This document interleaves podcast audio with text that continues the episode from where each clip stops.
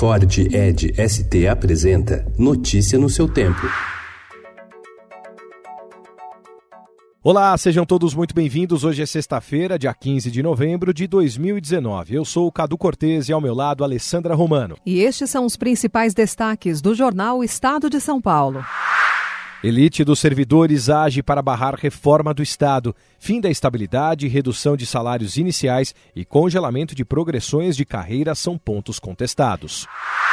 A pedido do presidente do STF, Dias Toffoli, a Receita Federal encaminhou ao Supremo Tribunal Federal dados fiscais sigilosos e provas obtidas em investigações contra mais de 6 mil contribuintes. Toffoli também pediu ao BC cópias de todos os relatórios de inteligência financeira produzidos pelo antigo COAF. O ministro é relator do processo que discute a necessidade de autorização judicial para o compartilhamento de dados sigilosos.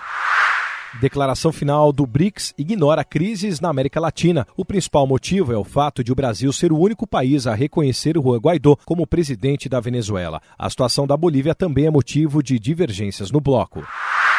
Bolívia se reaproxima de Estados Unidos e Chile. Passarela desaba na marginal do Rio Pinheiros, em São Paulo, fere dois e trava o trânsito na saída para o feriado.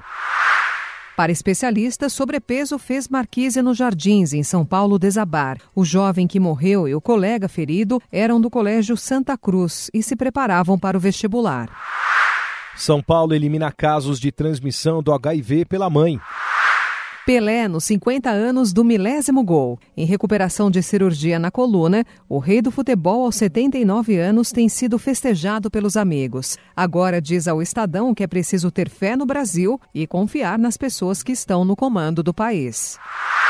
Sonho e amizade. Ford versus Ferrari, com Matt Damon e Christian Bale, mostra embate entre artistas e corporação. Carnaval Indie, com nomes como Pat Smith e Tove Lo, Pop Load Festival em São Paulo reforça sua identidade. Notícia no seu tempo. É um oferecimento de Ford Edge ST, o SUV que coloca performance na sua rotina até na hora de você se informar.